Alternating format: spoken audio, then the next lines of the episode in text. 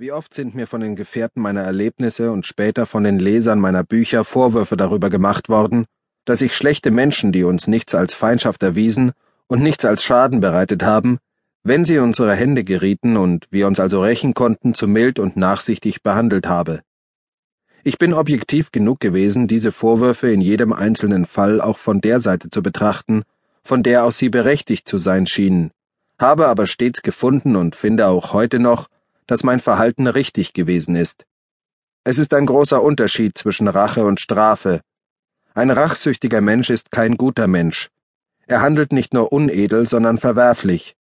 Er greift, ohne irgendein Recht dazu zu besitzen, der Gerechtigkeit vor und lässt dadurch, dass er seinem Egoismus, seiner Leidenschaft die Zügel freigibt, nur merken, wie verächtlich schwach er ist. Ganz anders steht es um die Strafe.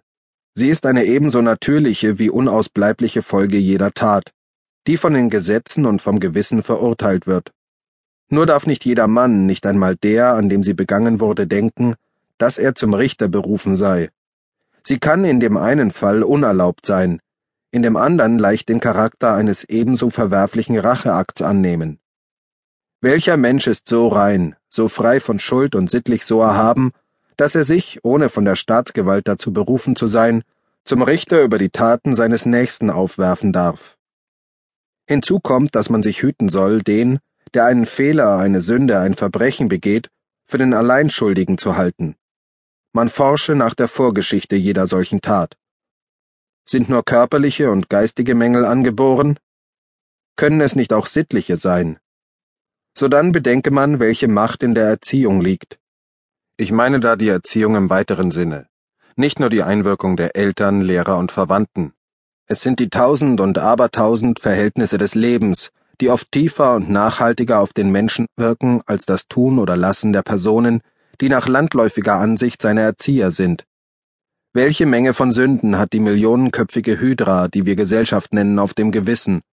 Und gerade diese Gesellschaft ist es, die mit wahrer Wonne zu Gericht sitzt, wenn der Krebs, an dem sie leidet, an einem einzelnen ihrer Glieder zum Ausbruch kommt. Mit welchem frommen Augenaufschlag, mit welchem abweisenden Naserümpfen, mit welcher Angst vor fernerer Berührung zieht man sich da von dem armen Teufel zurück, der das Unglück hatte, die Krankheit in seinem Körper zum Ausbruch kommen zu sehen. Wenn ich von den Verhältnissen der zivilisierten Gesellschaft spreche, so ist meine Ansicht in Bezug auf die sogenannten halb und ganz wilden Völker jedenfalls viel milder. Der wilde oder verwilderte Mensch, der nie einen rechten, sittlichen Maßstab für sein Tun besaß oder dem dieser Maßstab abhanden gekommen ist, kann für seine Gebrechen natürlich noch viel weniger verantwortlich gemacht werden als der, der strauchelte und fiel, obgleich ihm alle moralischen Stützen unserer vielgerühmten Gesittung zur Verfügung standen.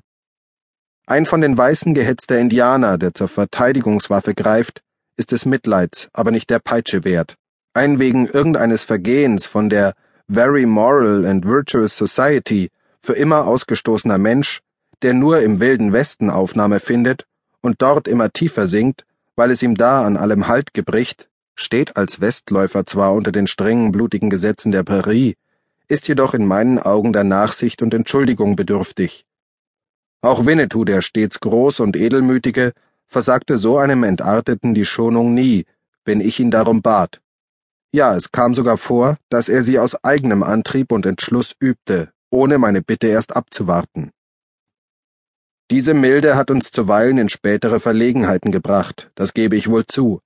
Aber die Vorteile, die wir indirekt durch sie erreichten, wogen das reichlich wieder auf. Wäre es auch nur gewesen, um anderen ein Beispiel zu geben, so hätten wir viele und erfreuliche Erfolge zu verzeichnen.